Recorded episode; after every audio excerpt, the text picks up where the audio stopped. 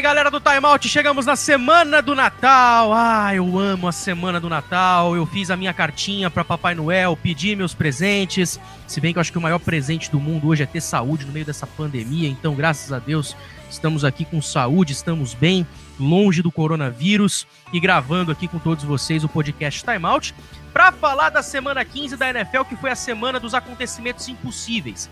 Uh, qual que é mesmo o nome daquele santo das causas impossíveis? Alguém sabe me dizer aqui? Eu, eu sempre esqueço o nome desse santo. Expedito. Deu, né? Santo Expedito, muito obrigado. Santo Expedito, são, o santo das causas impossíveis, operou muitos milagres nessa semana da NFL, começando na quinta-feira, porque a gente sabe que o Chargers é meio emperrado para ganhar uns jogos, e até quando ganha, sofre. 30 a 27 na prorrogação e eu pago um pau aqui pro, pro Justin Herbert, porque ele ganhou aquela prorrogação com aquele baita passe de quase 50 jardas. No sábado, o Denver Broncos recebeu o Buffalo Bills e tomou na tarraqueta, porque foi 48 a 19 fora os ameaços. O Buffalo Bills confirmou o título de divisão pela primeira vez desde 1995 e o Denver Broncos mais uma temporada fora da pós-temporada. Uh, mais tarde, no sábado, o Green Bay Packers venceu 24 a 16 o Carolina Panthers. Parece que foi um placar apertado, mas não foi. O Packers passeou o jogo todo. No domingo, o Indianapolis Colts venceu o Houston Texans para variar por 27 a 20, continua firme na briga pela liderança de divisão. O Tennessee Titans não tomou conhecimento do, do Detroit Lions e aplicou 46 a 25. O Atlanta Falcons Atlanta falconizou, abriu 17 a 0 no intervalo, mas permitiu a virada, 31 a 27. O Baltimore Ravens uh, digamos que não contrariou aquilo que a gente esperava, 40 a 14 fora os ameaços contra a equipe do Jacksonville Jaguars. O Miami Dolphins venceu o New England Patriots por 22 a 12 e eliminou a equipe de New England pela primeira vez nos playoffs desde 2008. Vamos discutir isso. O Chicago Bears. 33 a 27 contra o Minnesota Vikings, praticamente é, colocando um pé e quatro dedos do outro pé na cova para a equipe de Minnesota, que ainda tem uma chance muito pequena. Assim como as chances ainda são pequenas para a equipe de Chicago. E quem diria que o Trubisky ia estar tá conduzindo jogos com mais de 30 pontos, hein, Trubisky? Eu não duvidei de você não, viu? Ah, no Sunday Night Football, o Cleveland Browns aplicou 20 a 6 no New York Giants. Resultado de certa forma até esperado, até porque o Daniel Jones não jogou. O Seattle Seahawks venceu 20 a 15 o Washington Football Team. Seattle, para variar, nunca ganha seus jogos com tranquilidade. O Arizona Cardinals venceu 33 a 26 o Philadelphia Eagles. Sem dúvida nenhuma, foi o melhor jogo que eu narrei nessa temporada da NFL. O, o, o Jalen Hurts jogou demais, mas infelizmente não teve a chance da vitória. O Kansas City Chiefs venceu o New Orleans Saints por 32 a 29 e só venceu por 32 a 29 por causa de uma pessoa chamada Anzalone, que não recuperou um touchdown na end zone e só acabou gerando um safety. O Dallas Cowboys, como nós prevíamos, foi o grande vencedor da NFC Leste na rodada e venceu o San Francisco 49ers 41 a 33 e aí vem os dois grandes resultados da rodada os dois resultados mais inesperados. O New York Football Jets vencendo seu primeiro jogo na temporada 23 a 20 contra o Los Angeles Rams no SoFi Stadium. Quem diria que o Adam Gaze ia ganhar um jogo nesse ano? Até quando tem que tancar, ele faz errado. E na segunda-feira, o Cincinnati Bengals amassou o, o Pittsburgh Steelers.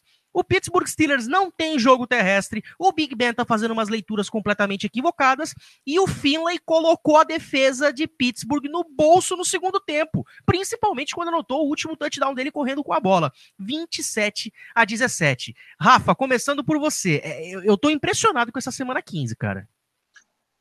É, então, né, Matheus? Uma semana que, é, se a gente for pegar os palpites nossos da semana passada, a gente tem que ser responsabilizado, viu? Porque a gente já nem chegou a abrir votação para alguns jogos. Você perguntou, não é melhor a gente abrir votação para over-under, né? De quanto que vai ser a vitória do time e tal, e a gente quebrou a cara bonito, né? Cara, primeiro pro Los Angeles Rams, que sofreu uma derrota que não podia ter sofrido, né? Se tivesse feito a parte dele vencido, estaria né, na liderança da divisão, empatado com a campanha do Seattle Seahawks.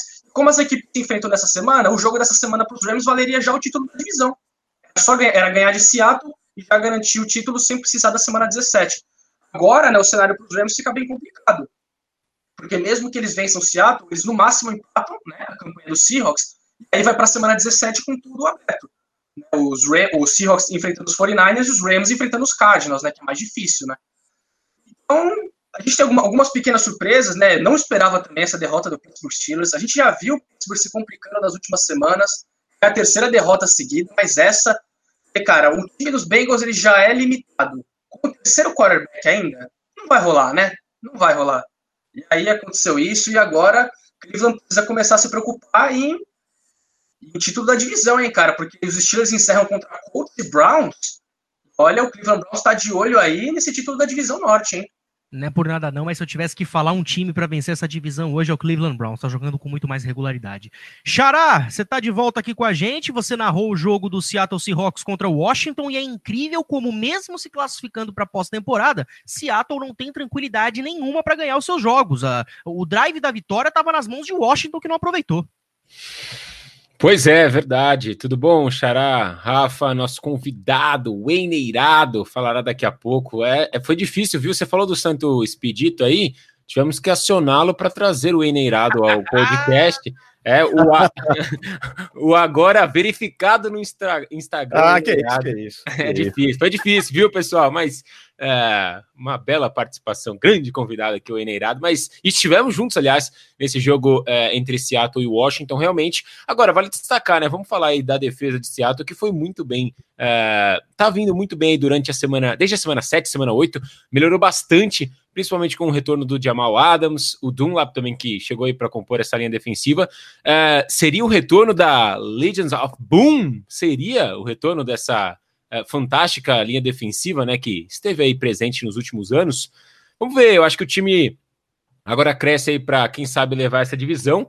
É uma das divisões mais fortes, a gente vinha falando isso, né, no, no começo aí, desde que a gente começou a fazer o podcast, e vai ser até o final bem disputada. Coloco a, a, a divisão norte da Conferência Americana, a AFC North, e a NFC Oeste como as duas divisões mais legais aí para a gente acompanhar até o final dessa temporada. E é isso, né? Faltam apenas duas semanas. Vamos lá falar um pouco do que aconteceu aí nesta semana 15. Com certeza. E vou dizer uma coisa para você: Los Angeles e Arizona ou Cleveland e Pittsburgh. Esses dois jogos, um deles com certeza será o Sunday Night da semana de número 17, e creio eu que será o jogo entre Pittsburgh e Cleveland, porque vale título da divisão, vale mando de campo para playoffs, e isso deve pesar bastante. Bom, o Suman já fez a apresentação aqui do Wayne Eirado, que é nosso colega dos canais ESPN, comentarista de NFL, comentarista de beisebol, comentarista de basquete, está no League quase que toda semana, e como eu sempre falo em todas as transmissões, o dono do home studio mais bonito dos canais ESPN, disparado. Fala, hein? Ah, que isso, um abraço para você, meu caro Matheus. Meu caro outro Matheus, também um grande abraço para você. Abraço, Rafa, e abraço a você que está ouvindo a gente aqui no Time Out. Olha, é, home studio do trabalho, viu, gente? Aqui deu, tenho que furar aqui, agradecer a seu Antônio Eirado, torcedor, inclusive, do Tampa Bay Buccaneers, né, que vai enfrentar aí na semana 17 Atlanta Falcons que está em crescimento e talvez não seja mais um jogo fácil, como parece, né? Mas enfim, é um abraço para você que nos ouve. E olha, eu tenho algumas coisas a dizer sobre essa questão de Santos Pedito, sobre essa loucura que nós estamos vendo de times perdendo. É, é, a primeira coisa que eu tenho a dizer é sobre os Jets, é porque nenhum time quer ser comparado àquele time do Detroit Lions, que é, é, é foi o único time na história da NFL, na era de 16 jogos, a conseguir um 0-16. Né? Eu acho que esse time dos Jets estava muito perto de caminhar para ser o pior time da história da NFL moderna, da era Super Bowl. É porque a gente pegar a NFL no começo, tudo bem, né? O futebol americano era profissional ali nos anos 30, anos 40, era uma grande bagunça ainda. Mas ah, chegar aqui na era Super Bowl e ser um time que é uma vergonha, como é esse time dos Jets, eu acho que nenhum jogador quer ter essa marca na carreira e carregar para sempre é, essa questão de ter jogado no pior time de todos os tempos e não ter conseguido ganhar um jogo. Então, encontraram uma chance, encontraram um, um problema dentro da equipe de Los Angeles. Inclusive, eu acho que Los Angeles é, tem uma defesa muito talentosa com, é, com, com McDonald, mas tem dificuldades de fazer outras coisas dentro do campo, né? O ataque tem muitos problemas. Para é, a condução do Jared Goff para mim é terrível na maioria das vezes. Às vezes ele joga bem, mas a maioria das vezes ele é um quarterback simples, sabe? Não faz uma coisa muito especial. E, então acho que por isso os Jets conseguiram se aproveitar bem. Mas eu quero falar né, nessa questão de toda de loucuras que a gente viu. Eu queria falar de Cincinnati Bengals, né? Que coisa linda foi Cincinnati Bengals conseguindo um feito histórico, né? Fazer os Steelers perder o terceiro jogo consecutivo. É, nenhum time na história da NFL que chegou 11 e 0 na semana que era 12, né, ou 11, né, que seja, é, é, perdeu três jogos é, seguidos, é, apenas três times perderam três jogos seguidos, mas nenhum time perdeu para um time que tinha menos de quatro vitórias numa temporada, né? Três vezes aconteceu do time perder ali seus três jogos é, após a semana, como foi com o, o Saints de 2009, com os Rams, né, de 69 também tiveram uma queda de rendimento no final da temporada, mas nunca algo contra um time tão fraco, né, com o terceiro quarterback, uma história que vira filme, né? Dá para fazer, fizeram, a Disney fez o safety, né? dá para fazer um filme com Ryan Finlay nesse jogo, né? Que foi uma coisa, sem dúvida, que foi incrível. Mas é, é assim, times aproveitam em atos e é assim que a NFL é. A NFL é uma liga que, apesar de parecer é, que são profissionais, são todos incríveis, é, um time é muito ruim, outro time é muito bom, é muito equilibrado, gente. Pode acontecer coisas malucas, porque se um time estiver num dia muito bom, momento é tudo dentro da liga. Por isso que eu até deixei no Twitter, tá? Uma provocaçãozinha que eu vou deixar para você também aqui. Se os Steelers pegassem semana que vem os Jets, será que ganhariam? Porque a moral tá baixíssima com o time, né? E os Jets estão agora surfando né, nesse momento que é ganhar o primeiro jogo da temporada e talvez perder, né? A primeira escolha do draft eu até peguei esse tweet e falei: olha só, um incêndio, vamos apagar com gasolina. Tipo, cara, foi perfeita a tua colocação, cara. E, e, posso ser sincero, o jogo hoje é equilibrado. Se colocar Steelers e Jets frente a frente, dá jogo, hein?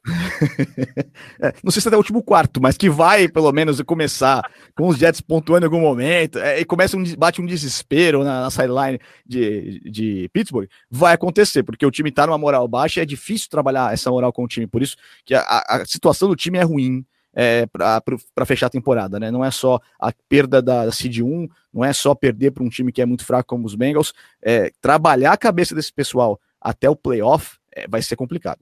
E Rafa, aproveitando. Só lembrando, o... rapidinho, o Wayne falou daquele time do Detroit Lions, dá pra gente esquecer nessa lista de times ruins aquele Cleveland Browns do Rio Jackson, hein, cara? Em duas temporadas acho que ganhou um jogo, se não me engano. Eu não lembro dos números exatamente. Acho que foi um, um, um 15 0 016, alguma coisa assim, né? É, o time é. teve a primeira escolha, pegou o Miles Garrett, até teve batos né, porque o Miles Garrett não queria ser selecionado pelos Browns, né?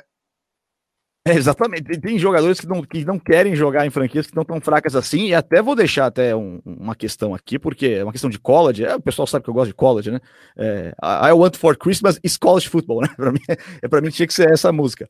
É, é mas é, eu não sei se o Trevor Lawrence vai olhar para os Jets, né? Ou vai olhar para os Jaguars, times que não saem do buraco, times que não conseguem sair desse buraco é algo que os Browns estavam também, se ele vai querer olhar para esses times e, e ir para a NFL, porque ele pode ficar mais um ano no college, ele vai ser escolha número um é, no, no, draft ainda em 2022. Ele vai ser uma escolha importante, vai ser ou vai ser uma, vai ter um salário muito bom chegando na NFL. Ele pode segurar mais um ano, ficar com um bom técnico que é o Deb Sweeney em Clemson e tentar ganhar um anel de nacional, ganhar o Heisman, né? Ele não passou perto em nenhum ano de ganhar um Heisman, ele não chegou nem nos finalistas em nenhuma das vezes que ele esteve jogando, então é bom para ele talvez consolidar a carreira dele em Clemson, bater todos os recordes lá, que eram Deshaun Watson e beleza. E aí sim, ir para a NFL, talvez uma franquia um pouco melhor que Jets ou Jaguars. É, e aí, coitado do Zach Wilson, né? Porque se isso acontecer, o Zach Wilson não tá nem cogitando ir para Jacksonville ou então para uh, meu Deus do céu, para Nova, Nova, York, para Nova York e no fim das contas pode, pode acabar acontecendo isso com ele, mas eu também não duvido que o Trevor Lawrence possa voltar para o ano de senior. Aproveitando, Rafa, que o que o Wayne tocou no assunto do New York Jets, cara, que bom que o que o Frank Gore não vai ter essa estatística na conta dele, né? De jogar numa equipe que foi 0 e 16, né? O cara é um dos maiores da história e ajudou, inclusive, a equipe do Jets a vencer essa partida anotando um touchdown. Então, teve até um meme né, nas redes sociais após a vitória, que era uma entrevista né, numa coletiva do Frank Gore algumas de, é, da semana passada, da semana retrasada. Era ele com a cara é muito brava dizendo assim, cara, eu não, eu não, não vou jogar num, não quero jogar num time que não que pensa no jogo. A gente precisa ganhar, a gente tem que ganhar é a coletiva dele pós a vitória, que já é sorridente, né? E, cara, é um veteraníssimo, né? Um cara que tá na liga há muito, muito tempo. E é, e é bem legal ver ele sendo um fator decisivo, né? Se a gente for olhar em termos de números, né? Nem foram tantas jardas terrestres assim que o Frank Gore ganhou, mas foram aquelas corridas um momento importante. Teve uma corrida é, para TD, ele teve uma corrida no final do jogo que ganhou um first down, e na sequência ele recebe um passe do Sandarnold que ganhou um first down decisivo, antes do time no Warren em Nova York pode ajoelhar. Para, inclusive, do time no Warren, a gente até brincou no grupo que é o seguinte, ó, é só os Jets ajoelharem na bola. Não vou falar que acabou, porque vai que eles sofrem um fumble na hora de ajoelhar. Né? Então, a gente espera... que eu tava esperando para tirar o print, para que desse o 0-0. né, do reloginho. Só que aí a transmissão americana cortou um pouco antes para colocar o GC, primeira vitória da temporada. Mas, cara, é isso, né? O New York Jets já vinha né, mostrando em alguns jogos um desempenho ofensivo um pouco melhor. Fez jogo duro contra New England. Contra Kansas City anotou quase 30 pontos também, se não me engano. O time tinha alguns pequenos lampejos. Vale lembrar, essa semana retrasada, então, contra os Raiders, aí nem se fala, né? Tava, era só chamar um.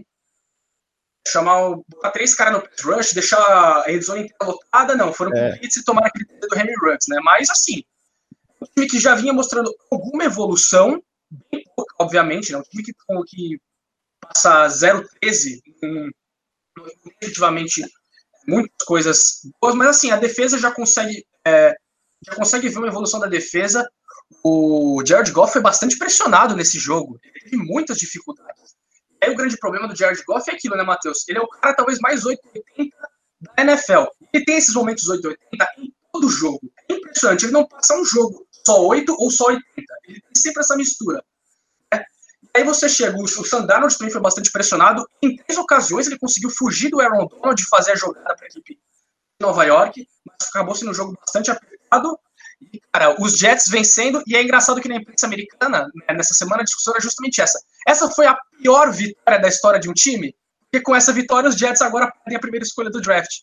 Exatamente. Engraçado, a galera tava até brincando. O New York Jets, eles são os piores da liga até em vencer, até em perder. Eles não conseguem nem ser os melhores perdedores da liga. Nossa, isso foi uma coisa que todo mundo destacou nas redes sociais. Até quando tem que tancar, o Adam Gaze não consegue fazer a coisa direito. Mas tudo bem, o que, que o Adam Gaze faz direito, né? Uh, sobre a partida, a equipe de Nova York é a segunda da história da NFL a chegar numa partida 0-13 e vencer esse jogo contra uma equipe que tem pelo menos nove vitórias. Além disso, primeira vez em 14 jogos da temporada uh, que a equipe do New York Jets vence, quebrando a seca mais longa uh, da história da equipe. O Sandarnold com 22 de 31, 207 jardas, um touchdown touchdown, 99.8 de rating, enquanto Jared Goff teve 22 de 34, 209 jardas, dois touchdowns, uma interceptação, 89 de rating. Uh, Suma, com relação ao, ao Atlanta Falcons, cara, explica para mim o que acontece com esse Atlanta, cara. 17 a 0, os caras abrem a vantagem, o Matt Ryan jogando bem, Calvin Ridley jogando bem, mas chega segundo tempo. E aí você soma segundo tempo mais Tom Brady, cara, é, é a gente fez a piada na hora do intervalo. Será que vão entregar? E não é que entregaram? Não, e, e eu tava com N, né? A gente tava transmitindo o jogo de Seattle e Washington, e só de olho no que tava acontecendo nesse outro jogo. E aí vai, vai, pô, ó, tá, né, 17 a 0, aí daqui a pouco fica a 7, aí vai empatando, é, 21 a 21, aí a Atlanta ainda faz um field goal, fica 24 a 21, e aí Tampa Bay ainda consegue consegue finalizar o jogo, né? É, não sei, é, é, aquele time que você que você sabe que se chegar nessa situação, o time vai acabar entregando, entendeu? Eles têm que trabalhar não para não tomar virada, mas para não chegar no momento D, porque aí desse momento para o final é um meio que como se fosse uma ladeira abaixo, realmente não tem de onde fugir, né? É, e você vê o Matt Ryan, tipo, passando das 350 jardas, três passes para touchdown, o jogo realmente foi bem aberto. Agora, o que me chama a atenção é a forma como o Tom Brady foi bem contra a pressão, né? Porque é algo que todo mundo sempre criticou o Tom Brady e ele realmente mostrou que não ia bem uh, quando o time contra ele pressionava e ele não tinha muito tempo para lançar a bola, ele conseguiu ir bem até no jogo. Ele quase chegou às 400 jardas e foi legal de ver assim a virada, né? Ele tá bem on fire no Twitter durante essa semana. Não sei se vocês viram aí hoje, ontem, ele tá postando bastante coisa lá no Twitter. Ele gosta também, né, de, de, de mostrar que realmente ainda tem gasolina no tanque aí para comandar os times. O, o, Atlanta Falcons é isso, eu acho. É, é, mesmo quando o time vai muito bem, não consegue segurar, principalmente quando o outro time começa a crescer no jogo, né?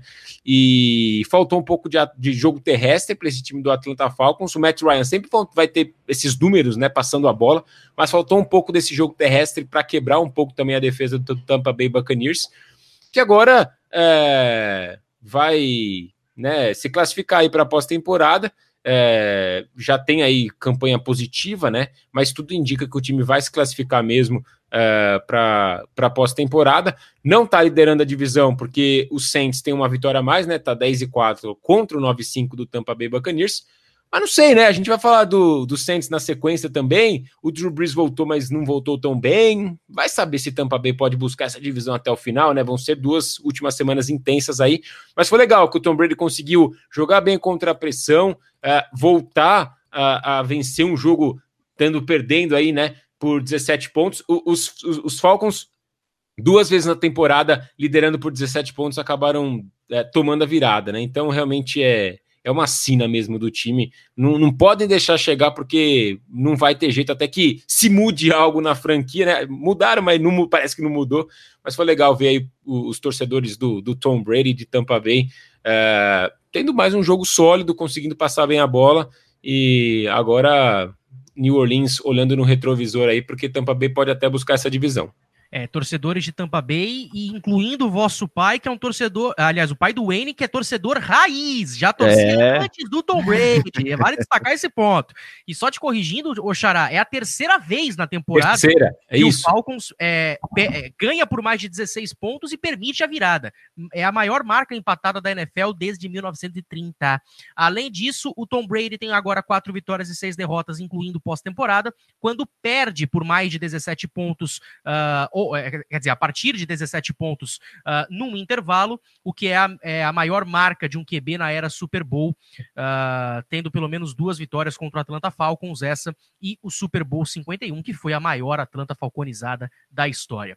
Aí. Wayne, para você, você pode complementar sobre o, o, o Falcons e o, e o Tampa Bay, mas eu também já vou te aproveitar e deixar para você a questão sobre Cincinnati e Pittsburgh principalmente sobre Cincinnati, porque assim, é, a gente sabe que o Ryan Finley não é o melhor quarterback do mundo, Giovanni Bernard não é o melhor running back do mundo, e a linha ofensiva de Cincinnati está longe de ser uma das mais eficientes da liga.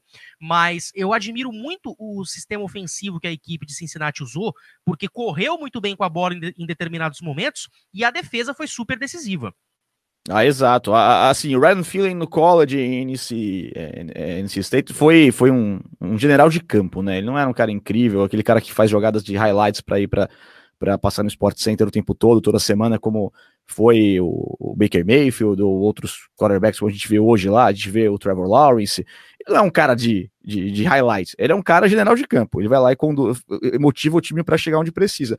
E é, é um pouco até do, do que é o Matt Stafford, né? um pouco mais general de campo do que é, um jogador de jogadas incríveis.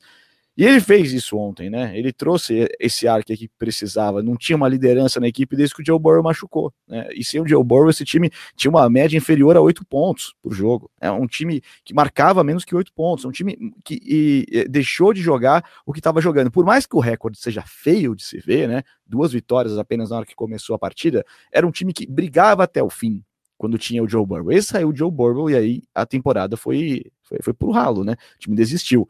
Mas quando você tem uma oportunidade, você começa a ter vantagem contra aquele time que era até há duas semanas o melhor time da NFL para muita gente. Você tem que aproveitar essa oportunidade. E aí tem que mandar tudo que você tiver mesmo ali nas jogadas, mas o, o, o mérito da vitória não vai ficar para mim até nos braços é, do Ryan Feeling ou no trabalho feito pela defesa dos Bengals, mas pela falta de capacidade da equipe dos Steelers, que estão dropando bolas, que estão perdendo passes, Big Ben perdendo passes em condições que não, não são comuns, né? É, o time não tem um jogo terrestre funcionando ontem, e assim vai é, é, deixando um péssimo gosto na boca do torcedor que estava é, com doce na boca esperando vir a pós-temporada, né? Esperando o time chegar na final de conferência, brigar com o Patrick Mahomes, levar a conferência, chegar no Super Bowl, ganhar o Super Bowl, o time invicto, o primeiro time invicto a ganhar o Super Bowl, desde os Dolphins lá nos anos 70, tentando chegar. Não, não, não, acabou todo esse sonho e assim, não só acabou o sonho quando perdeu para Washington, como assim, acabou o time também, né? É, não é mais o mesmo time. E só para completar, só pitaco rápido, né? Tom Brady contra Atlanta Falcons, sete jogos, sete vitórias do Gold. Ele é sensacional contra, contra certas equipes e o Atlanta Falcons, infelizmente, é uma dessas vítimas. Só destacar também rapidinho, né, Matheus? Já que a gente já falou de Atlanta, destacar também a, a evolução né, do primeiro para o segundo tempo da defesa do Tampa Bay Buccaneers. Está sendo moída pelo Matt Ryan, pelo ataque dos Falcons no primeiro tempo. Calvin Ridley é, jogando demais, o Russell Gage participando bem em vários momentos. E aí, no segundo tempo, cara, o Devin White foi um inferno na vida do Matt Ryan, cara. Funcionando muito.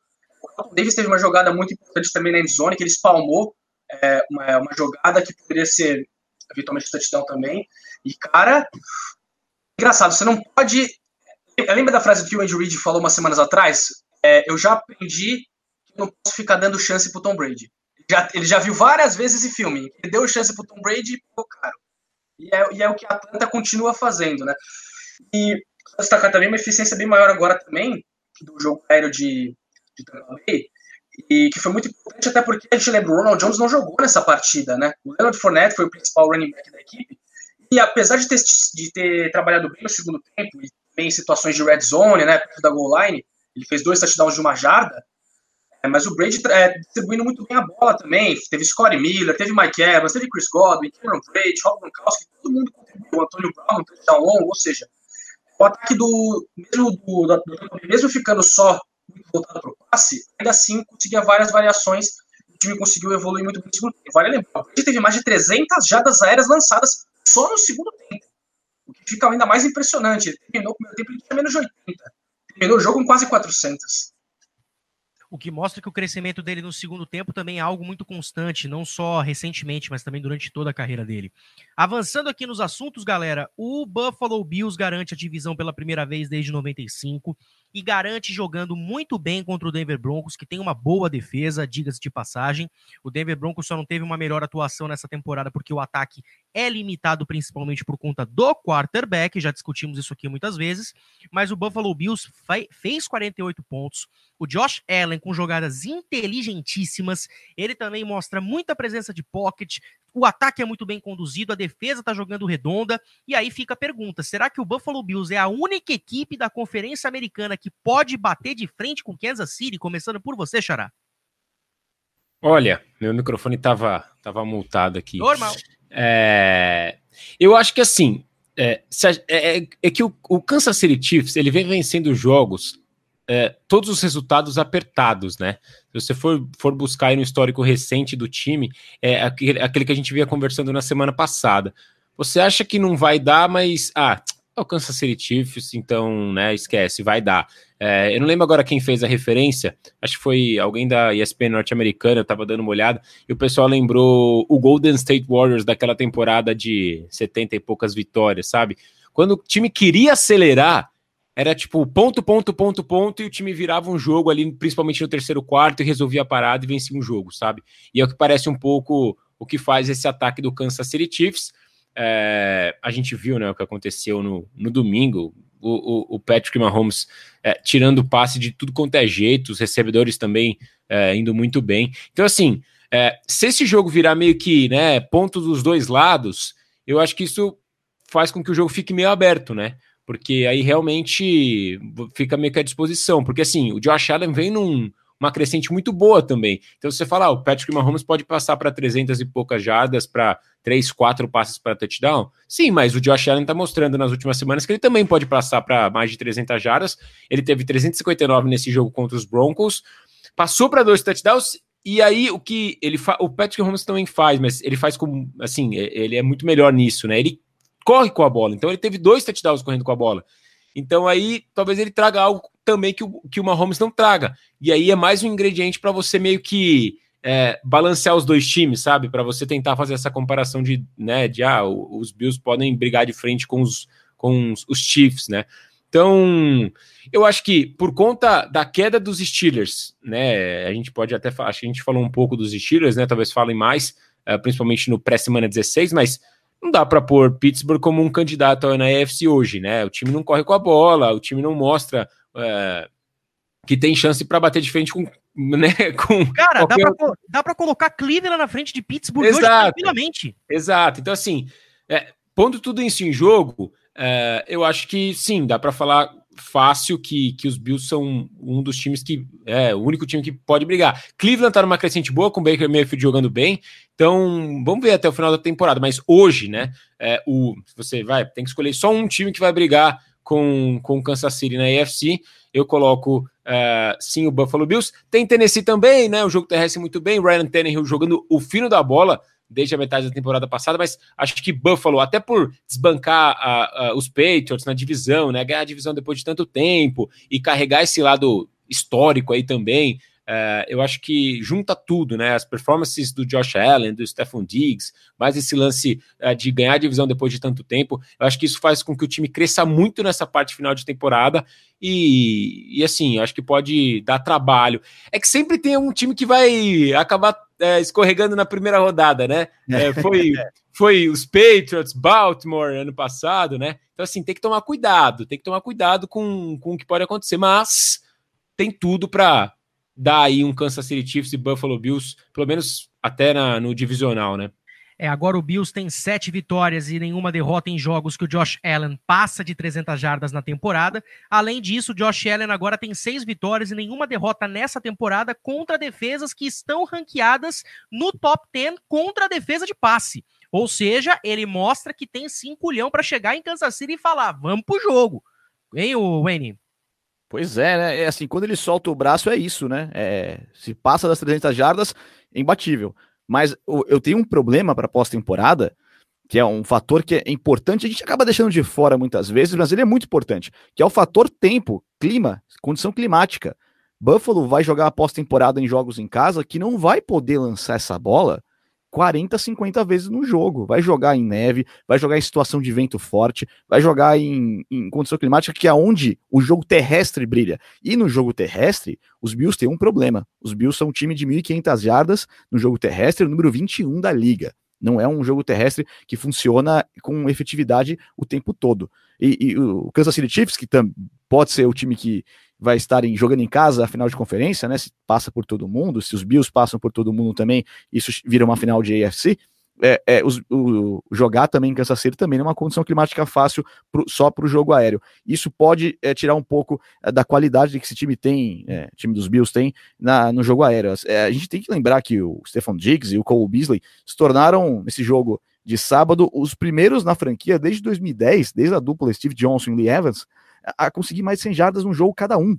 Então é, é muito tiroteio contra defesas que são boas, mas que acabam é, não conseguindo acompanhar o tempo todo essa quantidade de tentativa de passe que o time faz com qualidade, com bons recebedores. Eu, eu falei isso no Abre o Jogo até na ESPN, porque se você tem é, um, no Green Bay Packers é, um, um, recebedor 2 da qualidade que tem a equipe dos Bills, né, que se alterna ali o Stephon Diggs com o Cole Beasley, o time era muito melhor. Esse time estava invicto, esse time estava brigando na pós-temporada. A gente talvez falasse que o, o, Green Bay Packers é o time que bateria, é, sem nenhuma dúvida, o, o Kansas City Chiefs. Mas não é o caso. E para mim, é, vendo o que o Mahomes faz jogando, vendo o que esse time faz jogando fora de casa até, é, é olha, é, é, o Kansas City Chiefs tá sem perder é, é, em nove jogos fora de casa.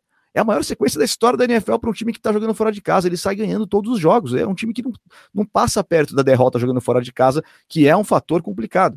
E eu acho que é, não existe um time para bater nesse momento o, o, o Kansas City Chiefs da NFL. Pode acontecer, talvez aconteça, né? Porque o melhor time, é, se fosse assim, o melhor time sempre ganha, entregava o título logo no começo da temporada, né? Nem fazia jogo, já entregava a, a taça e acabou, né? Mas no caso, temos jogos que vão ser apertados, situações complicadas, lesões podem acontecer daqui até o fim da temporada e pós-temporada, mas para mim é, não existe time que bata o Kansas City Chiefs, pelo menos do lado da AFC não tem ninguém. É, e Rafa, o N trouxe muito bem o destaque para o Cole Beasley, para o Stephon Diggs. O Beasley teve sete. Esse foi o último. Esse jogo contra Denver foi, foi a sétima vez em duas temporadas que o Cole Beasley teve um jogo de 100 jardas. Em sete temporadas em Dallas, ele só conseguiu isso duas vezes. E o Stephon Diggs agora chegou no décimo jogo da temporada em que ele marcou pelo menos 16 pontos no Fantasy. E, e nesses 10 jogos, ele com certeza passou das, das 100 jardas em pelo menos 7 ou 8 deles. Ou seja, é uma dupla que está funcionando muito bem, mas aí entra o que o Wayne fa falou, o fator climático. É, o time vai ter que correr mais com a bola na pós-temporada. Isso também passa pelo próprio Josh Allen. Então é uma coisa que eles têm que equilibrar nesse ataque para chegar melhor nos playoffs.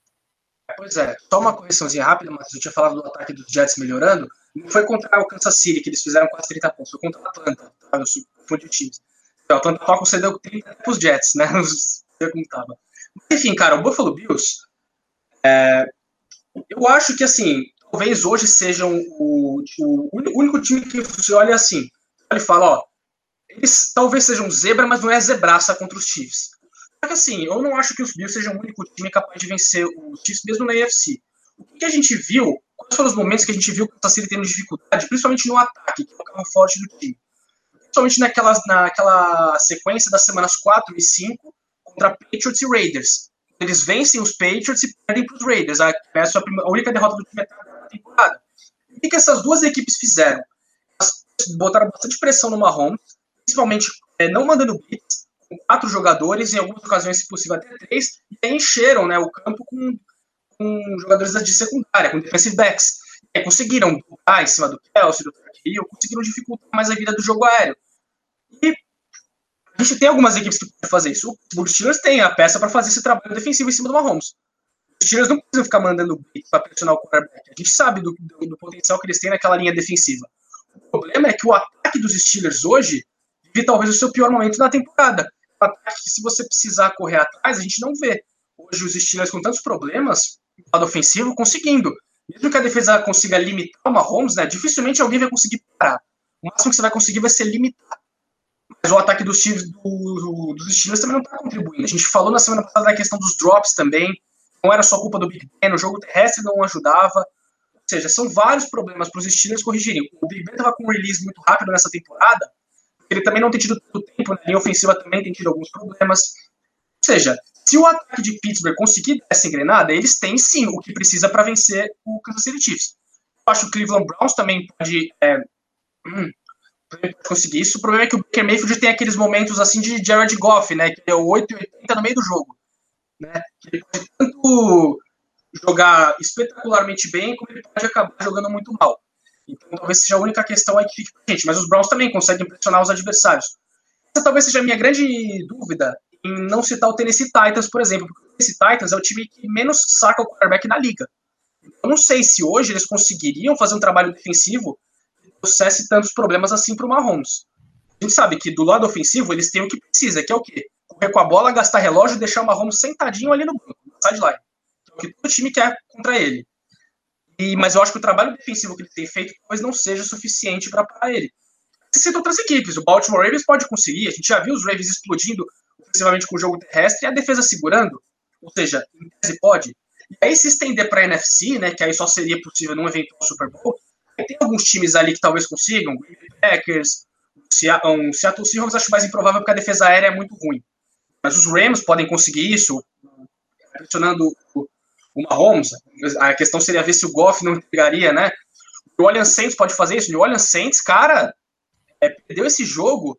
É engraçado, né? Você olha os números, fala, nossa, os Saints perderam por um pouco. E os Chiefs tiveram o dobro de posse dos Saints.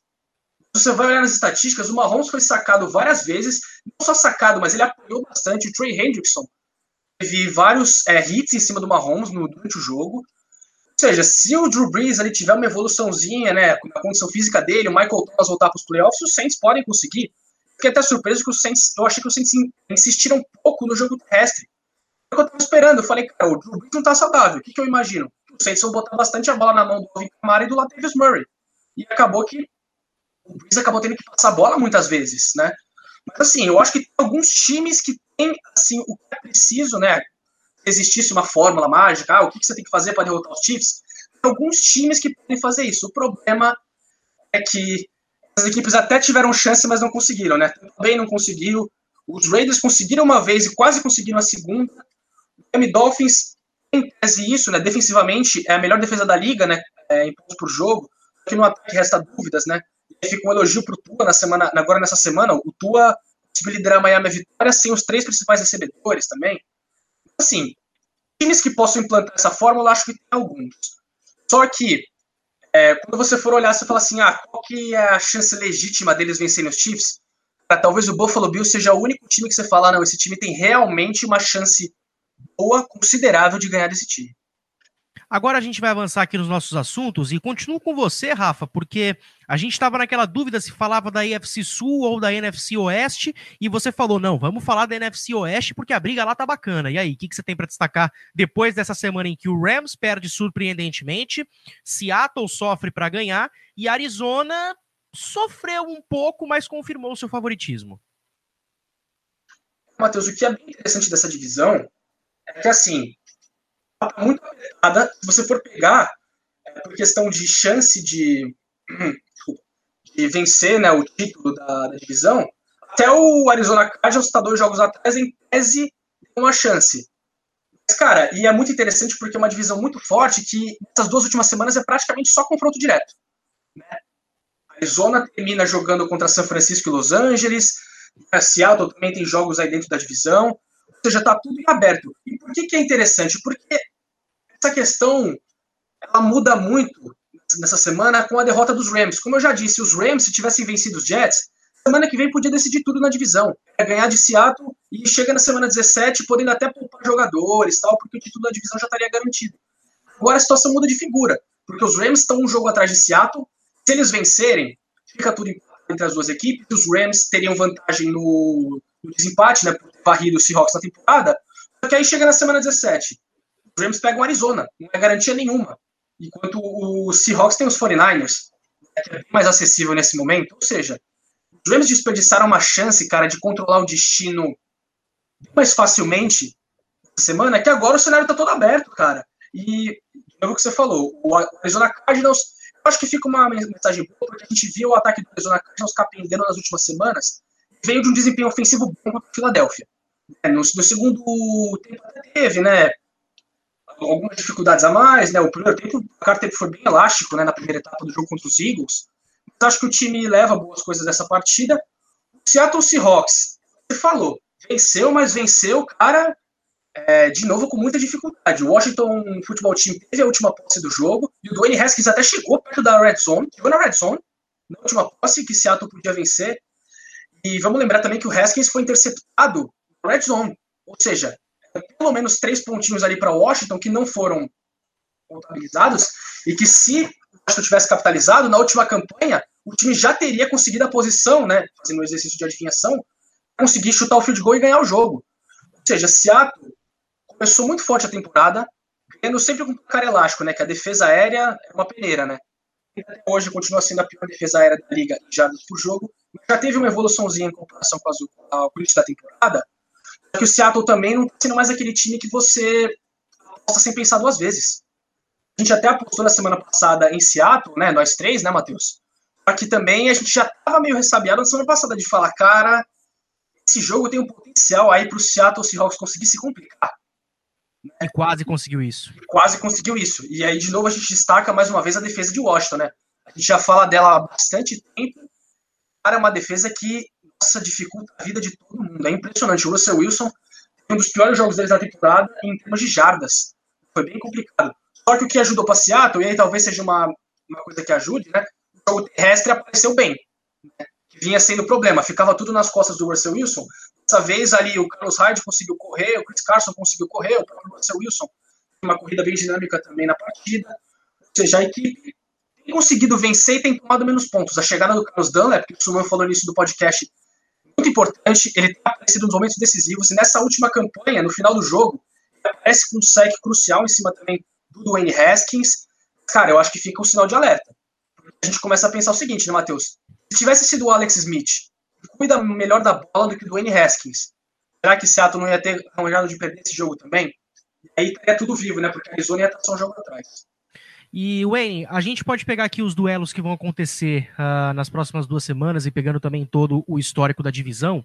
Se a gente for analisar que Seattle não está tendo tranquilidade para vencer e o Rams é sempre imprevisível, eu tô vendo o Arizona Cardinals melhorar de rendimento desde que o Kyler Murray melhorou da, da, da, pequena lesão que ele teve durante a temporada. Porque quando ele ficou lesionado, ele correu menos. E quando ele correu menos, Arizona não produziu tanto. Mas agora que ele tá ficando 100% de novo, o aumento da produção ofensiva de Arizona me faz acreditar que dessas três equipes, Arizona, nesse momento, é a mais confiável. É, Arizona tem um time bom para chegar pós-temporada. Eu acho que a, essa divisão tem condições de mandar três times, sim, e mereceria mandar três times pelo que ele está fazendo, principalmente ali a, a disputa interna tá muito legal, né? É, ninguém esperava que esse ano Arizona já fosse arrumar a casa desse jeito a ponto de brigar por pós-temporada. Para mim é um time que é, joga de uma maneira muito interessante, né? Joga quase que no air raid joga com o, o, o, formato do Cliff Kingsbury que ele trouxe lá de Texas, é, Texas Tech, que é muito bacana de ver jogar, né? É tiroteio aéreo com um quarterback móvel. Então, se você troca o Carol Murray por o Brett Hundley, não joga nada. Você coloca outro cara no lugar dele, não vai jogar nada. Então, você tem que ter o Carol Murray lá, mesmo com ele machucado, para que os times tenham medo do que ele pode fazer, do que ele pode é, infiltrar dentro das defesas, do que ele pode correr, né? É uma, sempre uma boa opção no campo, né? Um time que joga muitas vezes com o pacote 0-0 e que consegue ainda assim uma corrida de 20 jardas num scramble do quarterback. Eu acredito muito que esse time de Arizona é, é, é aquele time que pode chegar como seed 7 numa pós-temporada e ganhar o primeiro jogo. É um time que é complicado de ganhar, porque é, é, é, todos os setores do campo do time vão funcionando direitinho, né? É um time que, para mim, tem, tem alguma qualidade sim, Matheus. Mas é, é, quando a gente falando ainda da, do, do outro lado, da outra, do outro lado do país, né? Falando da NFC é, East, é, eu tô vendo ali no, na, no leste ali que é, todo mundo escorregou essa semana era a chance de, de, de, dos times tomarem a frente, né? E isso para mim é, é, um fator interessante porque acho que vai acabar ficando com o Washington nessa vaga, porque a hora que todo mundo teve a chance de passar, ninguém passou. E foi como eu falei, o grande vencedor do fim de semana na divisão leste foi o Dallas Cowboys, que passou o caminhão no San Francisco 49ers. E vai ter o duelo direto na semana 16, agora Filadélfia e Dallas. E não sei se esse jogo vai ter transmissão aqui da ESPN Brasil, mas na boa, cara, Filadélfia tem uma chance muito boa dependendo do que Washington produzir com o Dwayne Haskins. E o Haskins, não sei nem se joga o próximo jogo, porque ele foi para uns lugares aí meio proibidos da vida depois de perder para Seattle e pode sofrer sanções com isso. Então vamos ficar espertos. Avançando nos assuntos aqui, Wayne, uh, o Drew Brees voltou antes do que a gente esperava, mas ele foi pegando, como a gente gosta de falar, né? Que nem carro velho, né? Não pelo fato dele ser velho também, tá com mais de 40 anos. Mas ele foi engrenando na partida aos poucos, foi pegando ritmo aos poucos e terminou o jogo contra o Kansas City Chiefs jogando bem, lançando touchdown no fim da partida, foi um fim de jogo bem consistente. Então assim, eu acho que a volta do Drew Brees neste momento, ainda faltando dois jogos para terminar a temporada regular, e sabendo que ele tem nome para chegar num playoff e fazer bonito, mesmo que não tenha feito recentemente, me faz voltar a acreditar que New Orleans pode sim ter uma boa possibilidade. Olha, New Orleans para mim tem possibilidade de se conseguir deixar realmente o, o Drew Brees saudável é, ele volta para esse jogo, sobretudo pelo que eu penso, porque se não ganha esse jogo, não tem mais condição de disputar é, a folga da semana 1, da, da semana, a primeira semana da pós-temporada, no Wild Card Round, né? É importante você folgar quando você tem um cara de 40 anos, que é o, é o carburador de Santana, tá, gente? Carburador de Santana, né? Porque. É, mas, mas, tem carburador? Tem carburador de Santana? Não tem carburador de Santana. É, é, motor de Belina Velha, né? É, o, o Drew Brees ele tem, tem talento demais, cara. É, é, é, é, muito bacana a gente ver, inclusive, essa disputa de fim de carreira dentro da NFL do, do Drew Brees e do Tom Brady, que eles vão se revezando para ver quem é o cara que tem mais jardas na história da liga. A gente tá vendo um dos dois maiores da história na nossa frente, e o Drew Brees não ganhou aqui nesse final de carreira dele, ele teve, bateu na trave para ganhar um Super Bowl e tem, teria a chance esse ano se o time estivesse jogando igual estava ali no, no, começo, né? Que a gente pensava que o time iria realmente chegar na, na pós-temporada engolindo todo mundo, que era o grande time da NFC. Mas sem ele, esse ataque não funciona contra times que têm alguma potência, né? Então é, é, interessante ver ele voltar, mas a gente sabe que lesão de costela três semanas, cara, não tem como o cara tá bem 100%. Então ele vai ter que manter ele saudável para jogar a pós-temporada. E na pós-temporada. E a cada semana, né, era uma costela quebrada mais, né? É, então. O 6 passou para 11, depois 13.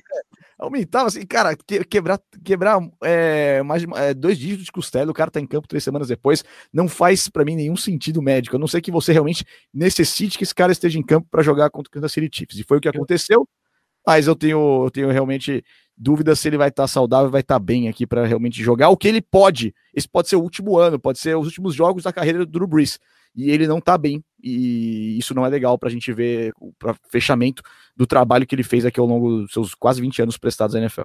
Esses tratamentos malucos aí para tentar voltar logo, cara. Eu me lembro muito bem de um que deu errado.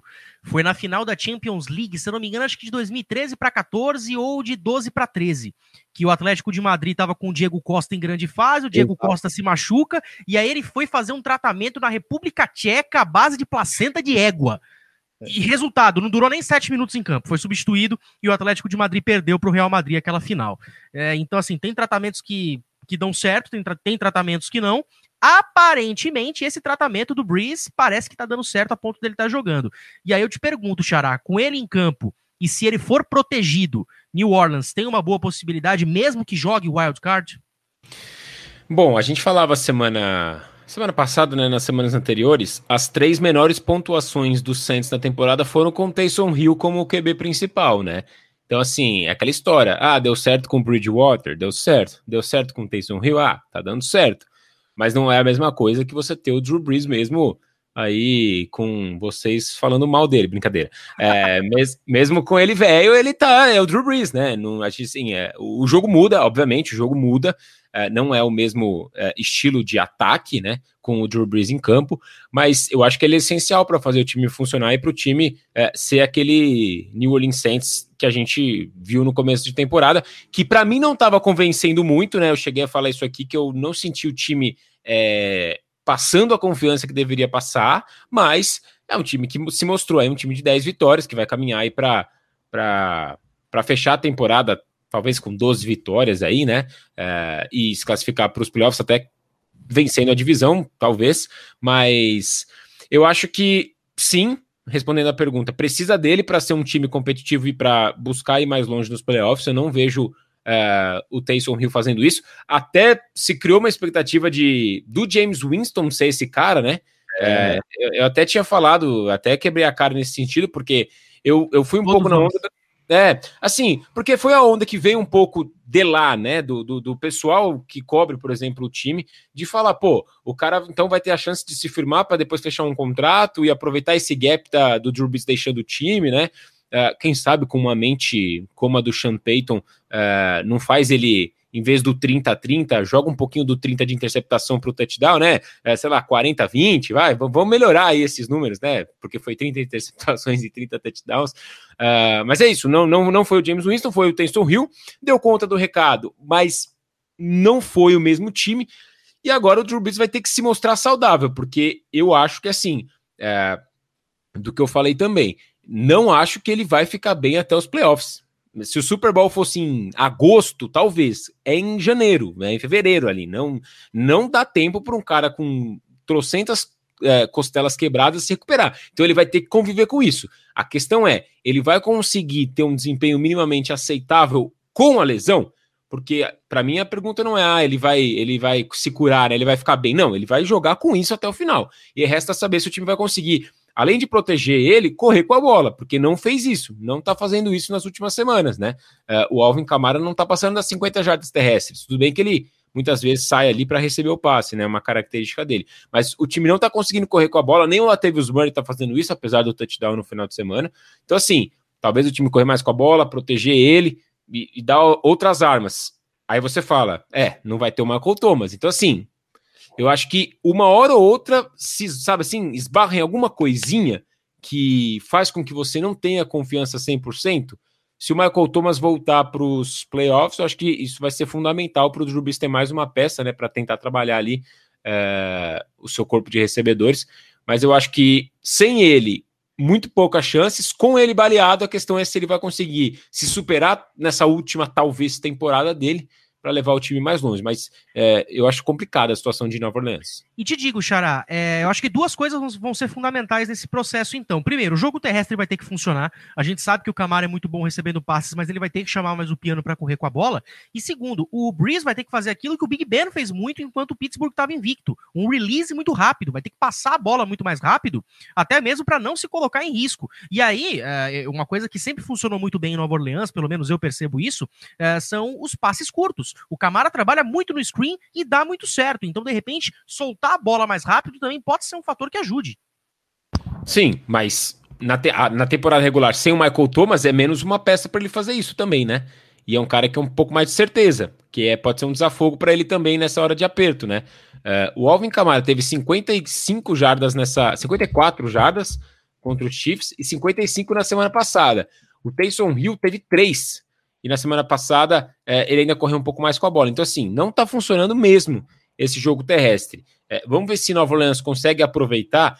Assim, tem um desafio complicado que é o Minnesota Vikings nessa próxima semana, né? Não, não é a última, mas é essa penúltima semana. E depois pega o Carolina Panthers, que é um time que já está eliminado. Então, talvez é um jogo para o Drew Brees voltar um pouco mais em forma, né? Tentar trabalhar, ver como ele se sai. É, o time já não vai ter a primeira semana como folga, né? Acho que é muito difícil que o time recupere essa seed 1 aí do Green Bay Packers. Então, o time vai ter que estar tá pronto já na outra semana seguinte, né? Então, vamos ver quais ajustes aí é, o time de Nova Orleans vai fazer. Mas, não sei, eu, eu, eu ainda não é. Posso morrer com a minha, com a minha crença, né? Com a minha opinião, mas eu não vejo esse time é, passando tanta confiança assim. Não sei se é o Drew Brees.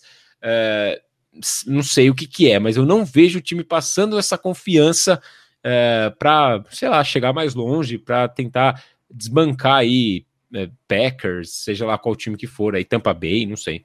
E olha, digo para você, eu acho que se se na semana 17 Nova Orleans chegar com a seed 2 garantida ou praticamente garantida, eu não colocaria o Breeze em campo para dar a semana de descanso para ele porque eu acho que para ele vai ser fundamental. Mas, mas, e se, mas e se ele for mal semana que vem contra os Vikings? Aí você vai não pôr o cara sem ritmo para ele depois daqui uma semana ele jogar nos playoffs? Eu não sei. É, por isso que eu tô falando. Sempre vai barrar alguma. Pô, o jogo terrestre não tá funcionando. Ah, mas ah, o Thomas tá fora. Ah, o Drew Brees tá machucado. Você entendeu? Sempre tá batendo em alguma coisinha, mas é uma boa dúvida. Eu acho que é um bom levantamento, um bom, um bom, um bom ponto, né? É, por ele para jogar e tentar pegar um ritmo contra um time mais fraco e eliminado que é os Panthers, é, ou descansá-lo, né? Para a semana seguinte ele tá nos playoffs. É complicado. Porque, é, até mano, porque rapidinho, isso, mano. É, o substituto, né? Você, no caso, não, colocaria, não colocando o Drew Brees, você ainda colocaria um cara que as características são completamente diferentes e o tipo de playbook que você prepara é completamente diferente. Então, seria só um empecilho para você. Você botar todo o playbook de fora, voltar para um só para uma semana de bye depois retomar ele para playoffs, né? Ah, exato, exato. Até queria dar um tostão só da minha voz no comentário rápido aqui. É, eu pouparia é, o Drew Brees na última semana da temporada, é, dependendo de como tiver o placar contra a Minnesota, colocaria ele no banco também e seguraria com o jogo terrestre a partida. É, e outro tostão de comentário leve, né? Porque o Drew Brees não é um cara que precisa de ritmo, ele tem 40 anos, né? Ele joga na NFL lá desde o começo, do, desde o meio dos anos 2000, né? É um cara que eu acho que tem, tem ele, com últimos jogos da carreira, ele pode entrar em campo com menos ritmo, igual a gente viu o Peyton Manning, já não acompanhando mais todo mundo no final de carreira, como estava ali dois anos antes, mas ele precisa descansar para é, garantir que ele esteja no playoff, porque se ele joga contra a Carolina Panthers, o time tá ganhando 14 a 0, 21 a 0, ele toma um sec, vai pro chão e é, fratura de novo alguma costela, aí acabou a temporada pro Saints, né? Eles vão jogar um jogo de pós-temporada com a temporada encerrada, porque você não tem o seu principal jogador, o Sinal Caller, né? Então, para mim, acaba ali. É, e o, outro tostão rápido de comentário, rapidamente, aposentaram James Winston, hein? É, não, é, é, assim, é um dos maiores busts da história do draft. Eu esperava muito de James Winston na NFL. O que ele fez em Florida State era algo incrível, né? Vencedor do Heisman, aí veio para os Buccaneers. É um time ruim. Ele teve anos que os Buccaneers não eram tão ruins assim quanto ele, que ele tinha condição de botar os Bucks na pós-temporada mas ele não conseguiu. E aí, 30 interceptações no ano bate o recorde de interceptações. Acho que a carreira dele tá queimada demais. Uh, e quando você uh, tem uma escolha para fazer, o técnico tem uma escolha para fazer, e ele escolhe o Tyson Hill, que é muito mais eh, um cara que é multi-homem, muito mais um running back, muito mais um tight end, muito mais um, um wide receiver do que um quarterback desses últimos anos dentro da NFL. É, eu acho que sua carreira está encerrada dentro da liga profissional. É como, é como que mês que vem o Drew Brees faz 42 anos, hein? 15 de janeiro, daqui a três semanas. 42 anos, hein? E assim, todos nós quebramos a cara aqui no timeout, como bem destacou o Suman, porque a gente pensou, cara, se vão tirar o Drew Brees, vão colocar um quarterback de ofício, que é o Winston. Não, colocam o Taysom Hill, que tem características diferentes. Ou seja, o cara tá fadado ao fracasso, a não ser que aconteça alguma reviravolta. Avançando aqui, Rafa, olha, foi o que a gente falou mais cedo, cara. Entre Cleveland Browns e Pittsburgh Steelers, eu boto muito mais fé hoje no Cleveland Browns. A defesa tá jogando ajeitada, o Baker Mayfield tá chamando mais a responsabilidade para ele e tá dando certo. Kevin Stefanski tá arrumando a cozinha. Olha, esse Cleveland aí tá me intrigando bastante, hein? Mais do que de confiança nos Browns, e acho que tem, acho que tem até motivado isso é a desconfiança nos Steelers nas últimas três semanas. O jeito que o time perdeu para quem perdeu a gente já destacou né, o potencial da defesa de Washington. Cara, o Washington é um time de campanha negativa. E aí perde para Washington, tudo bem, depois de uma derrota até compreensível contra o Buffalo Bills, né, que é um oponente de igual para igual, aí tudo, é, tudo bem, né, mas a gente entender. Aí nessa semana perde para Cincinnati, que estava com o terceiro quarterback. É, é difícil a gente botar confiança na equipe dos Steelers. E é o que eu falei, se a gente for pegar as últimas duas semanas, diferença entre as equipes está só em um jogo. Né? Se Cleveland tivesse vencido aquele, aquele Monday Night absurdo da semana passada contra Baltimore, elas estariam empatadas agora, né, para essas duas últimas semanas, e aí o calendário. É, os Steelers pegam Indianapolis Colts para na semana 16 e fecham no confronto direto contra Cleveland. Enquanto os Browns pegam os Jets agora na semana 16, depois o confronto direto contra os Steelers, ou seja, tá tudo. Meu, o, ca o calendário favorece muito Cleveland, cara. Muito. É, que confiança a gente tem hoje, depois dessa sequência de três derrotas, que os Steelers vão ganhar dos Colts que estão em viagem de alta. Três vitórias seguidas agora. Tudo bem, apertadas, né? Resultados contra os Texas, né? Os dois jogos, né? E teve aquela surra no Las Vegas Raiders que gerou até a demissão do coordenador defensivo, Paul Gaither, né? Mas, cara, quem que você confia mais hoje? Indianapolis Colts está parecendo um pouquinho mais confiável, pelo menos do que a equipe de Pittsburgh nesse momento. Que tem um equilíbrio maior, considerando ataque e defesa, do que a equipe de Pittsburgh que tem uma defesa fora da curva, mas um ataque que está tendo muitos problemas. Eu acho justo sim a gente considerar. O que favorece, Matheus, para Pittsburgh é que a campanha dentro da divisão ela já é melhor e vai ser melhor do que os Browns. Os Steelers precisam só vencer um dos dois jogos. Pode vencer os Colts, pode vencer os Browns. Uma vitóriazinha já basta. O problema é que a gente já falou, são duas pedreiras. Não tem garantia nenhuma que Pittsburgh vai conseguir vencer os dois jogos. Confirmando, então, os Steelers agora com essa derrota para Cincinnati 4 e 1 dentro da divisão, estão 4 e 0 antes dessa semana contra a AFC Norte. 4 e 1, os Browns, esse 3, né? Duas derrotas para Baltimore, uma derrota para Pittsburgh. Então, os Steelers têm o critério de desempate a seu favor. Mas, cara, não dá pra gente ter confiança nenhuma que o Pittsburgh Steelers vai conseguir vencer nas duas próximas semanas. Mas aí, menor uma... Mas aí eu tenho uma dúvida, até chamo o N para conversa agora nesse ponto. Uh, o primeiro critério de desempate não seria o confronto direto? Mas, é, mas é chato, um, mesmo, ficaria mesmo, um a um aí depois. Vai para a campanha dentro da divisão. Ah, dentro da divisão. Os critérios são melhor campanha, né? O recorde, não importa contra quem jogou. Depois o confronto direto, né? Que aí no caso são dois jogos, então vai ficar é, um, um a um se ganhasse o, o Cleveland ganhasse o jogo agora na, na semana 17. É, depois vem o, o, percentual de vitórias dentro da divisão, que aí não, não tem mais como bater, né? A partir daqui já não vale mais o critério, porque é imbatível como a gente destacou o Rafa, é, já não tem mais como o, o Browns chegar. Mas depois, ainda só para quem é, tiver curiosidade, depois ainda é, é, o melhor percentual de vitórias dentro é, dos jogos comuns, então pegar os mesmos adversários que os times enfrentaram na temporada e ver quem ganhou mais jogo e ver isso no percentual. E depois, melhor porcentagem de vitórias nos jogos dentro da conferência. E aí, né, depois disso, é campanha dos adversários que foram derrotados. Então tem muita coisa aí, mas aqui só para dizer, morreria aqui, né, nesse ponto aqui, depois é sorteio, que, é, que é bem bizarro. Mas é, acabou, acabou aqui a, a discussão, né, dos, porque eu, assim como o Rafa, eu concordo que tem muita chance para que Cleveland faça isso, mas esse recorde de divisão é o que vai é, salvar aqui os Steelers de, de, de, um, de, campanha, de jogos ruins, né? Porque eles podem jogar contra é, a equipe é, com o, regulamento debaixo do braço. Né? Pode jogar com os Browns no, na, nessa semana de, com o regulamento debaixo do braço, tentando é, atrasar o máximo possível o jogo, não tem, vão ter obrigação de ganhar. Se empatar, tá bom. Né? Se mesmo perder semana que vem, se empatar, tá bom. Mas com a moral, eu vou destacar o que eu falei no começo, com a moral que esse time tá nesse momento, pelo momento que esse time vive, eu, eu vejo que, é, sim, existe uma chance para os Browns ganharem a divisão, seria algo histórico, eu diria até mais heróico, né? Do Kevin Stefanski conseguindo colocar esse time como campeão de divisão na pós-temporada, algo que ó, não acontece há muito tempo.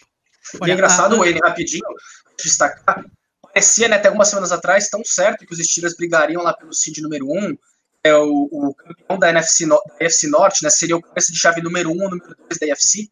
Cara, pode ser até o cabeça de chave número 4.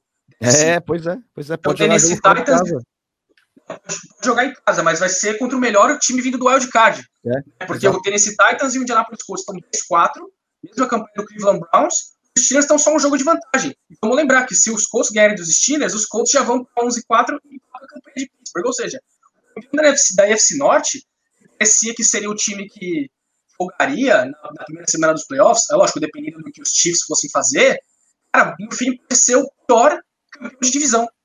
É.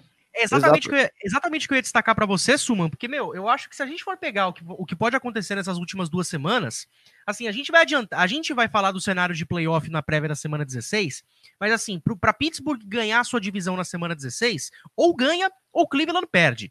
Mas assim, a gente sabe que esse, nenhum desses dois cenários pode acontecer, assim como podem acontecer. Imprevisível. Vai mas... perder pros Jets, né? É, o Cleveland perder pro Jets, mas depois do que aconteceu, eu não duvido de mais nada. Uhum. É, ou então, é, ganha de Indianápolis, mas eu vejo Indianápolis hoje melhor. Então, cara, me faz ver, cara, que é o que eles é o que o Wayne e o Rafa falaram. É, era, era um time que a gente estava discutindo que se seria seed 1 ou não, e agora pode chegar como campeão de divisão mais brochado nos playoffs. É, é, assim, a moral do time foi pro espaço, né? É o que vocês falavam no começo do, do podcast aí. Se for para jogar contra os Jets, pode ser que Nova York tenha uma chance.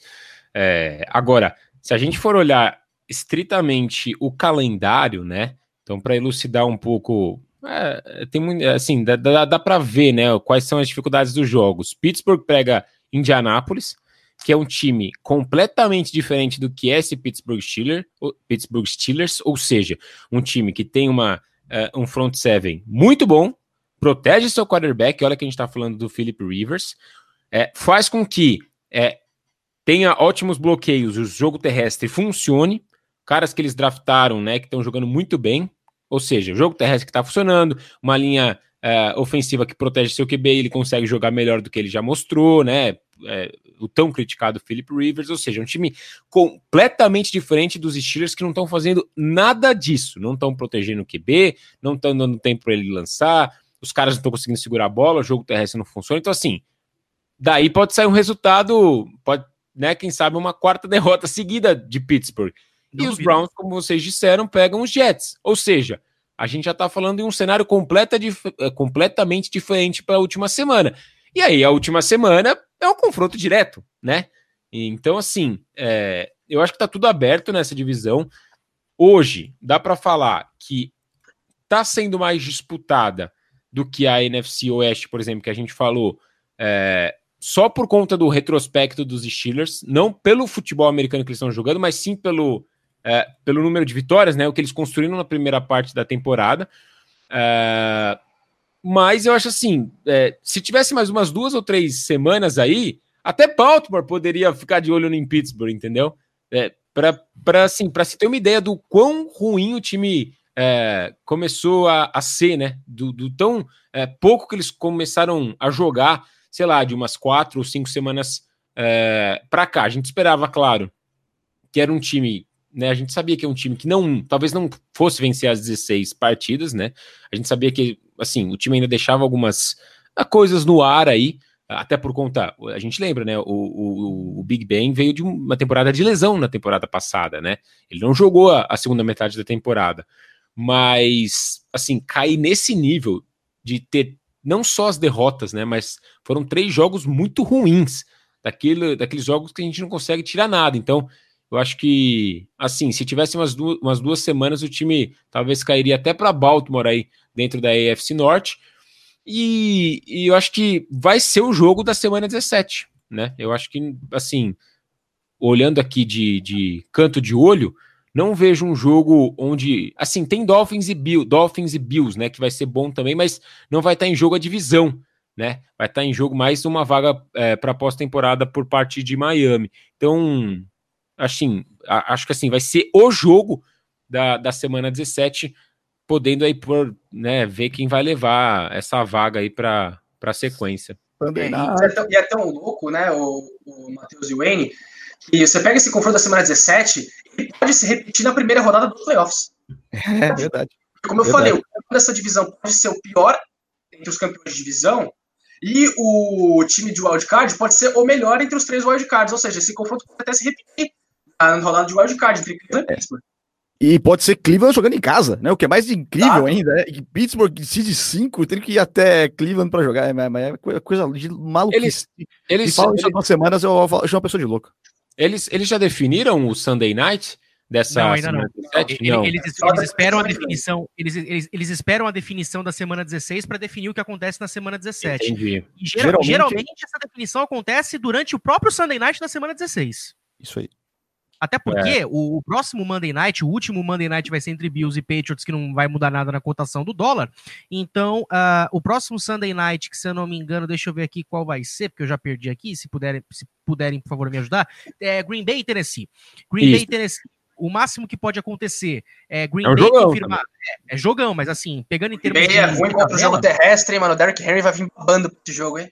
Esteja certo. Mas aí, em questão de tabela, o que, que pode definir esse jogo? Ou a vaga de playoff de Tennessee, ou a seed 1 de Green Bay. Mas se a gente for pegar essa briga do Norte e a briga do Oeste da Conferência Nacional, tem um peso muito maior. Então eu acredito que ou Browns e Steelers, ou Cardinals e Rams fazem o último Sunday Night da temporada. Isso a gente vai descobrir daqui uma, uma semana, uma semaninha e meia, mais ou menos. Agora, pegando o nosso último tópico aqui, cara, Patriots fora da pós-temporada pela primeira vez desde 2008, ano em que Tom Brady se machucou. Cara, é... a gente apostava muito no começo da temporada que ah, o Ken Newton tá disponível, o Patriots tem que ir nele para ter uma melhora. Pois bem, os Patriots foram no Cam Newton, mas muitas coisas atrapalharam. O próprio Cam Newton não teve uma boa temporada, lançou mais interceptações do que touchdown. Ok, é o segundo quarterback com touchdowns terrestres, mas quando a gente fala de quarterback, quarterback tem que passar a bola, propriamente dito. As contusões na posição de wide receiver atrapalharam muito, porque você tem que é, depender do Bird, do Nakil Harry, que também é outro bust, vamos combinar. Uh, Nakil Harry, Bird, uh, enfim, Jacoby Myers, tá bom, Myers tem seus méritos, mas desculpa, não é um wide receiver ao nível de Julian Edelman no, no auge.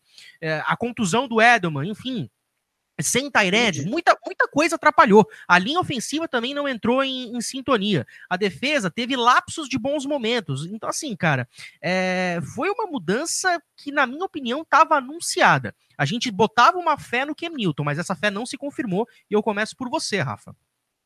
A linha ofensiva até teve é, um momento, né, Matheus, mas ajudando o jogo terrestre. Lembrar, os Patriots é, vão terminar a temporada como um dos melhores, melhores equipes da liga correndo com a bola. Esse foi o lado positivo. É, eu, eu, eu elogiava o Josh McDaniel no início da temporada, porque ele vinha variando muito. Era corrida com o Sonny Michel, com o Damien Harris, com o Rex Burkhead, com o Kemilton, ou seja, várias leituras diferentes para você oferecer para a defesa adversária usando o jogo terrestre. O problema é que é isso, cara. Você precisava passar a bola, o Jacob Myers é limitado, o Demir Bird é limitado, o Nikhil Harry é muito limitado, o Julian Edelman teve problema de lesão e depois que se curou da lesão, agora está na lista do Covid. Então foi mais um problema. A gente, para o Covid, a gente lembra, os Patriots começaram a temporada, foram o time que mais tiveram jogadores que decidiram não jogar no ano por conta de preocupação. E entre esses caras estava Dante Hightower, Patrick Chung, Marcus Cannon, três caras que são muito importantes em suas respectivas unidades. Também, né? Caras muito importantes em suas respectivas unidades. O que fica por time é mais ou menos o que a gente esperava. O time termina é, com uma defesa forte contra o passe, até o Stephen Gilmore saiu machucado no jogo contra Miami, né? Já nem tem por que ele voltar nesses últimos dois jogos, contra Bills e Jets. Mas, a, mas, é uma equipe que conseguiu forçar bastante turnovers. Né? O England conseguiu é, roubar muita bola dos adversários. O problema é que, na mesma proporção que roubava, entregava. Metia muitos turnovers, interceptações. O Clinton vai terminar a temporada com mais interceptações do que passes para TD. Tudo bem se a gente for somar os TDs corridos, que foram muitos, ele termina com um saldo positivo. Mas da mesma forma, né? Não ajuda muito. A linha ofensiva que eu, eu elogiei agora há pouco, ela teve esses momentos também que ficou baleada. O David Andrews foi para injury reserve. Né? O Joe Tooney chegou a jogar de center. É, o Isaiah Wynn depois voltou para a lista de contundidos também. Ou seja, deu tudo errado né, na campanha de New England. E acabou, acabava dando uma ilusão de que poderia ameaçar. O time teve vários jogos, vários jogos em que vendeu muito cara a derrota. A gente lembra, perdeu para Seattle na linha de uma jarda na última jogada do jogo. Perdeu para o Buffalo Bills quando o Hamilton sofre um fumble a 15 jardas do TD da virada. Perdeu para o Houston Texas na última posse num turnover on downs. Perdeu para o Denver Broncos sem que os Broncos anotassem um touchdown sequer. Ou seja, perdeu algumas derrotas. O próprio jogo contra os Chiefs fez um trabalho defensivo muito bom. Só que aí era Brian Hoyer e Jared Stidham. Aí eu quero ver você ganhar o jogo, né? Depender do Stidham, tá morto, viu? É, foi a semana, que o Camilo foi pra lista do Covid, né? Mas assim, eu acho que era uma equipe que a gente talvez esperasse que pudesse brigar por vaga nos playoffs, mas que, é, título da divisão era um sonho muito acima do, do que era possível. Claro, nas previsões da temporada começar, a gente sempre ficava na dúvida de qual Newton a gente ia ver. Gente ia ver um Newton saudável, lançando a bola, correndo bastante, enfim, eram várias dúvidas. Acabou que ele se mostrou um cara bom correndo com a bola, como já, a gente já conhece ele há muito tempo nesse né, aspecto muito forte do jogo dele, só que passando a bola, cometendo aqueles erros, alguns dos turnovers que ele cometeu foram bem feios, enfim, a equipe vai para o próximo, próximo ano precisando resolver a situação de quarterback. Vamos lembrar, o contrato do Kim Newton era só de um ano. O Jared Stidham, acho que não passa confiança nenhuma de que ele pode ser o quarterback do futuro, então o New England vai ter que resolver esse problema para o ano que vem. A gente conhece o, o, comportamento do Bill Belichick em draft, a gente sabe que ele não costuma é, fazer as escolhas altas, né? ele gosta de trocar para baixo. E duvido que ele vá subir para tentar pegar um Zach Wilson ou então um Justin Fields da vida. Se bem que o Justin é. Fields pode sair na segunda colocação, né? Enfim. O problema é que é o seguinte: você estaria dependente de fazer troca, e um desses times aí que você poderia fazer troca é o New York Jets. Se troca dentro da divisão quarterback, cara, esquece, não vai rolar. Não vai rolar. O, o, mesmo que os Jets estejam propensos a eh, escolham resolver dar mais, mais, mais uma última chance para o Sam Darnold, mais uma temporada, mas não seria New England o time com o qual eles trocariam Bom, antes, antes do draft, a gente vai descobrir se o Trevor Lawrence vai ou não, né? Se, é, Sim, é, escolher jogar o, o, ano de senior ou então ir pro draft, né? É engraçado, tem essa possibilidade que eu falei também. É que os Jets resolvem ainda dar uma última chance pro Sandarno. O Sandarno tem 21 anos, cara. Ele entrou na liga com 19. E ainda tem algum teto. E vamos lembrar que o que ele teve à disposição para conjunto com a Danguese, rapaz, era difícil de você conseguir, né? Corpo de recebedores fraco, bem limitado Danguese não queria é, entregar a bola para o Le'Veon Bell quando o Le'Veon Bell estava lá. Né? Ou seja, eram muitos problemas. Mas, enfim, voltando então a New England, é complicado, né? Você fica uma, uma temporada agora em que o time vai para os playoffs, e o problema, né? A escolha no draft do próximo ano não vai ser uma escolha alta. Né? A campanha que no momento está 6-8, mas pode terminar 7-9, né? Perde para os Bills e vence os Jets, por exemplo. Ali, o quê? De top 15, ali os principais valores do draft já podem ter passado. E o England vai ter várias lacunas para preencher.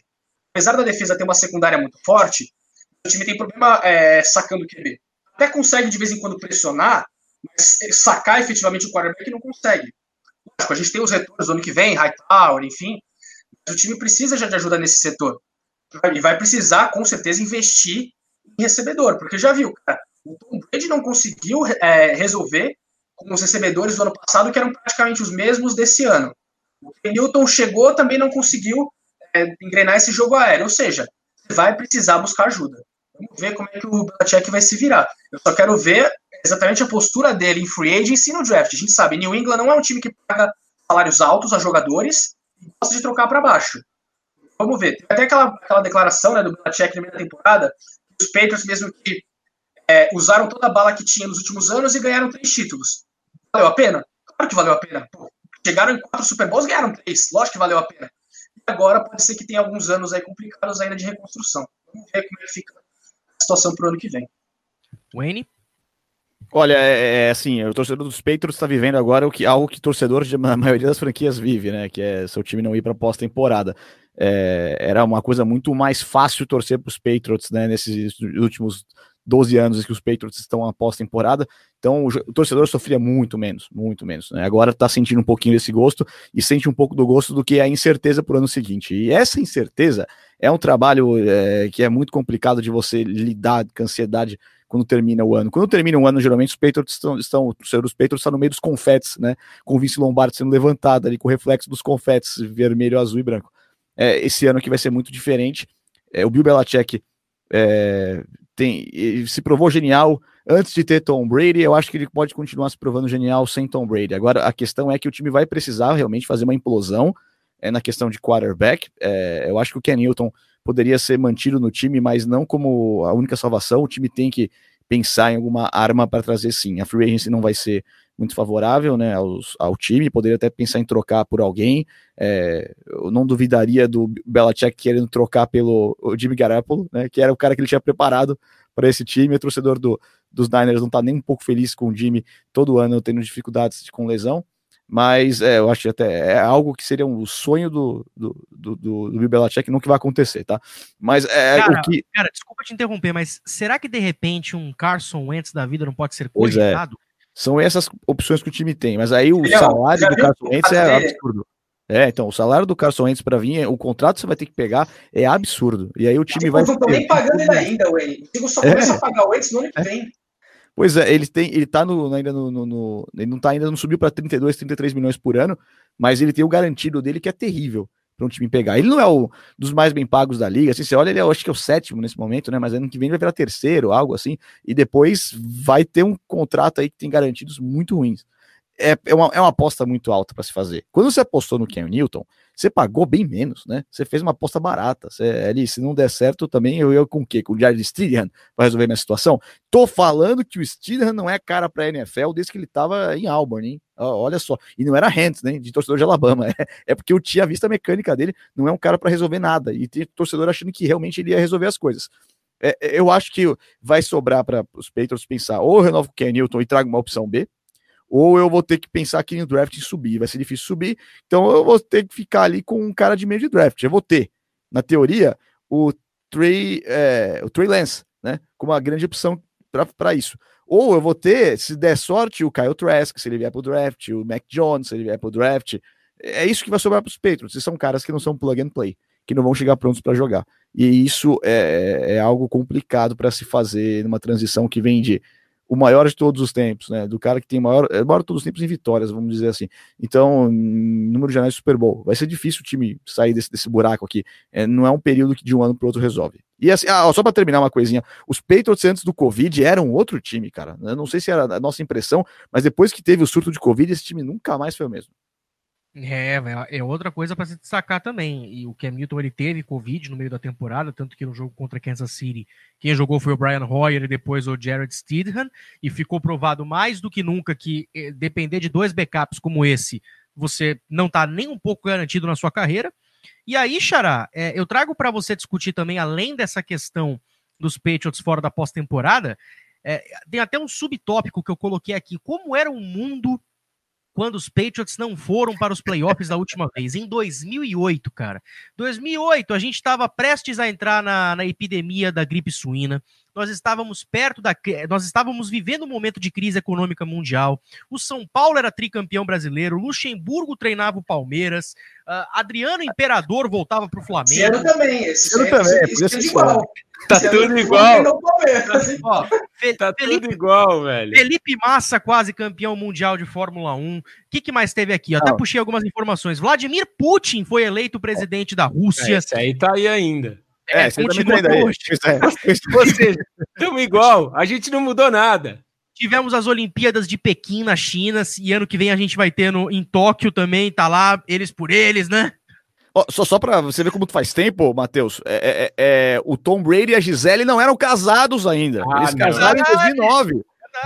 E o, Eu tava revendo, né, umas coisas assim da temporada 2008. Olha, olha como é que tava a NFL em 2008. Foi o, o primeiro ano do Aaron Rodgers como quarterback titular de Green Bay. Foi o- quando o Brett Favre é, se aposentou, depois voltou, né, enfim, história. E aí, o primeiro jogador, os dois primeiros jogadores selecionados do draft já não estão mais na liga, que foram o Jake Long e o Chris Long. O Jake Long pro Miami Dolphins, tackle, e o Chris Long pro, na época, St. Louis Rams, defensive end. Os dois já estão aposentados. Aí, se você considerar também, olha a temporada 2018, 2008 da, da NFL. A gente tem uma semelhança, sabe qual é, Matheus? Naquela temporada, esse ano a gente tem a NFC Leste, né? Em que um time vai provavelmente para os playoffs sem ter campanha positiva. Naquele ano a gente também teve, foi o San Diego Chargers, que foi campeão da divisão oeste da AFC com campanha 8-8. E é engraçado, porque algumas outras coisas mudaram completamente. A divisão sul da NFC, por exemplo, naquele ano, mandou Panthers e Falcons para os playoffs. Nesse ano é o contrário, vai mandar Saints e Buccaneers. O Arizona Cardinals, aí fica essa questão para a gente ficar de olho. O Arizona Cardinals foi campeão da NFC Oeste e chegou no Super Bowl, né? Aquele Super Bowl sensacional contra o Pittsburgh É, o Palmer, Steelers. é. Carson Palmer. Não, Kurt O- Warner. Warner. Kurt Warner, verdade, Kurt Warner. O Pittsburgh Steelers ganhou a divisão é, norte com campanha 12-4. Isso pode acontecer de novo nesse ano. O Miami Dolphins é, ganhou a divisão leste, né? Isso não vai acontecer, o Buffalo Bills já garantiu. E é engraçado, porque a, a situação mais semelhante é da AFC Sul, que ficou é, com o Tennessee Titans, campeão da divisão, e o Indianapolis Colts vice. A gente pode ter exatamente a mesma coisa nesse ano. O Indianapolis Colts na época com o Peyton Manning. E o Tennessee Titans terminou com a melhor campanha da NFC Sul, ou seja, algumas coisas parecidas com a temporada, outras bem diferentes, né? Já visto que o, outra coisa, New York Giants foi campeão da, da NFC Leste com 12 vitórias naquele ano. New York Giants, vale lembrar, era o atual campeão, né? Tinha acabado de vencer os Patriots no Super Bowl. É, só, só, só, só uma coisa pra você se tiver em casa, você que tá nos ouvindo. É, é, Lamar Jackson tinha 11 anos de idade em 2008. 11 anos de idade. Pô, eu tinha 11 anos de idade. É, o Lamar são no mesmo draft, são na mesma classe. De, é um assim, cara, o Sandano tinha 9. O Sandano é. tem 21 agora. Ah, o, o, o Josh Allen não era nem nascido a última vez que o Buffalo Bills venceu a divisão, né? Verdade, verdade. Pra você, pra você ver como as coisas estão acontecendo esse ano, hein? E esse ano é realmente veio para ser, como diz Romulo Mendonça, o caos. Mas é, só para o pitaco rapidinho antes da gente encerrar e só em relação aos Patriots, eu acho que isso, sabe quando o time é isso? Ah, porque ah, perdeu no finalzinho com o fumble do Cam Newton. Ah, porque tipo, o time é esse, entendeu? É, esse é o time. Então, não é que ele ah, poderia estar, mas não poderia, porque o time é esse. Uma hora ou outra isso vai acontecer. Eu acho que a campanha diz bem o que é a New England nessa temporada. Se eu não me engano, eu fiz três jogos de New England na temporada. Deu para ver, assim, né, de uma forma interessante o recorte, assim, de, de como é o, o time. O jogo do fumble, né? Exatamente, contra o Buffalo Bills na última posse. É, é, esse problema da Covid realmente machucou bastante o time, né? O, o, Cam Newton ficou fora. O time acho que não chegou a marcar 20 pontos nesse período que ele teve fora. É, o time, assim, né? Ruim sem ele, pior sem ele. Eu acho que essa é uma das cinas aí dessa temporada de New England. Agora é saber como o time, o time vai se reconstruir. É, é porque a gente também é muito imediatista, né? É, a gente quer rápido que o time se resolva. Como que você vai pegar um time que durante 20 anos, 25 anos dominou uma divisão, dominou uma, a NFL em si, e você quer que de uma hora para outra uh, o time o time se remonte, sabe? E traga algo novo. E vamos combinar, né, gente? O, o Bill Belichick tem quase 70 anos, né? É, existe uma, uma, uma coisa chamada aí que é vida, né? Tem uma coisa chamada vida. Ele tem a, sei, o cara também, depois de um certo tempo, por mais que ele ame fazer isso, cara, é, é, tipo o Abel Braga, sabe? Meu. Você, cara... viu, né, Suman, que ele colocou um Husky para fazer as escolhas do draft dos Patriots esse ano, né? É, então, meu. É isso, cara. Tipo, o cara tem outras coisas para fazer. Ele não vai se interessar mais da mesma forma, por mais que ele diga isso da boca para fora. Não sei. É, eu acho que o time vai ter que se remontar e não é de uma hora para outra que isso aconteça. Agora, qual a convicção, né? O, o pessoal crê em quê? É no Cam Newton? Não, é em outro cara? É, é isso. O que, que eles acham que tem que ser feito? E a partir daí você estabelece uma diretriz, né? É, e você tenta se remontar. É, mas é isso, uma hora ou outra ia acabar, né? Os caras não, não, não tinham como ficar no topo para sempre assim. É, é bom também, né? Você vê o Buffalo Bills voltando, a torcida de Buffalo, pô, uma torcida apaixonada aí pelo time é, comemorando o time voltar a liderar a divisão. Então, acho que é legal para a NFL também essa rotatividade. E, e é isso. É, os torcedores de New England por enquanto ficam tristes, mas daqui a pouco o time se reencontra de novo. É, vamos voltar aos anos 90, né? Quando quem é, mandava no leste da Conferência Americana ou era Buffalo ou era Miami, né? Tá tudo se encaminhando para isso. Galera, eu nem vou me despedir de vocês, porque daqui 10 minutos nós estaremos gravando novamente uh, o podcast prévia da semana 16. Uh, apenas agradeço aqui o N, como vou agradecer de novo no próximo podcast por ter aceitado o nosso convite. E convidando você, amigo que acompanha o nosso podcast Timeout, a seguir a gente nas redes sociais, a ficar ligado nos nossos conteúdos. A NBA está começando. Hoje é dia 22 de dezembro, quando nós estamos gravando. A NBA está começando hoje. Vai tá tendo jogo, vai ter a Batalha de Los Angeles, Golden State contra Brooklyn. Uh, enfim, a, a ESPN vai. Quinto, pô. É, exatamente. O dia de Natal vai ter cinco jogos ao vivo na ESPN. Vai ter o Dallas Maverick jogando na, na, na quarta-feira, de quarta para quinta, de madrugada temporada, enfim. E o nosso podcast prévio da NBA já está nas, na, nas plataformas digitais para você acompanhar e ouvir toda a opinião da nossa equipe. E ó, a NHL anunciou que volta dia 13 de janeiro. Então eu e o Rafa, daqui a alguns dias, estaremos aí reunidos para gravar esse podcast sobre a NHL, que volta com regras diferentes, que volta com um novo formato de disputa. Então, tudo isso a gente vai acabar passando a limpo para todos vocês. Então, a gente volta para o nosso podcast prévia da semana 16, agradecendo desde já a todo mundo que nos escuta. Tchau e benção.